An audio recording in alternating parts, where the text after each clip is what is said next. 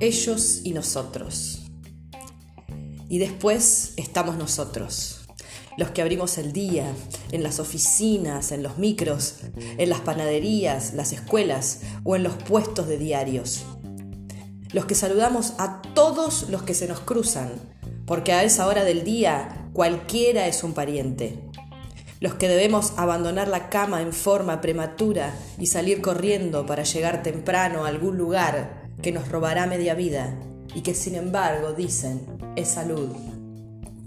Nosotros, que miramos los noticieros y tragamos la mala noticia con la guarnición del pollo de la cena servida en platos durax, que escuchamos decir que todos roban y sabemos que es cierto y mascullamos algo que luego tragaremos con un sorbo del mejor vino de los más baratos.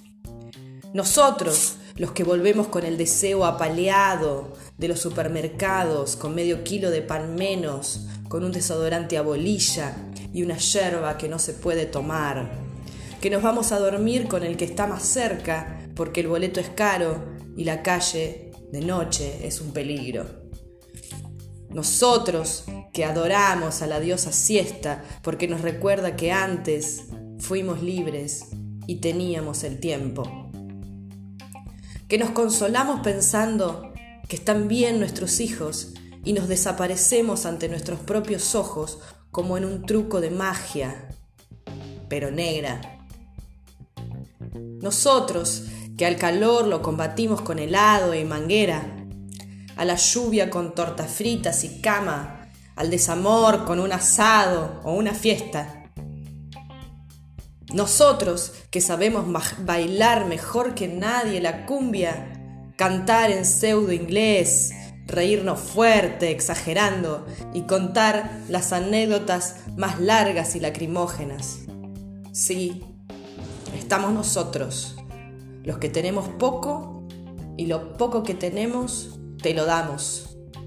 Y amamos a los parientes locos, a los borrachos, y a nuestras mujeres brillantes. Más allá, sin barro en la botamanga, ni olor a grasa en la ropa, están ustedes. ¿Y saben qué? Ustedes no tienen música.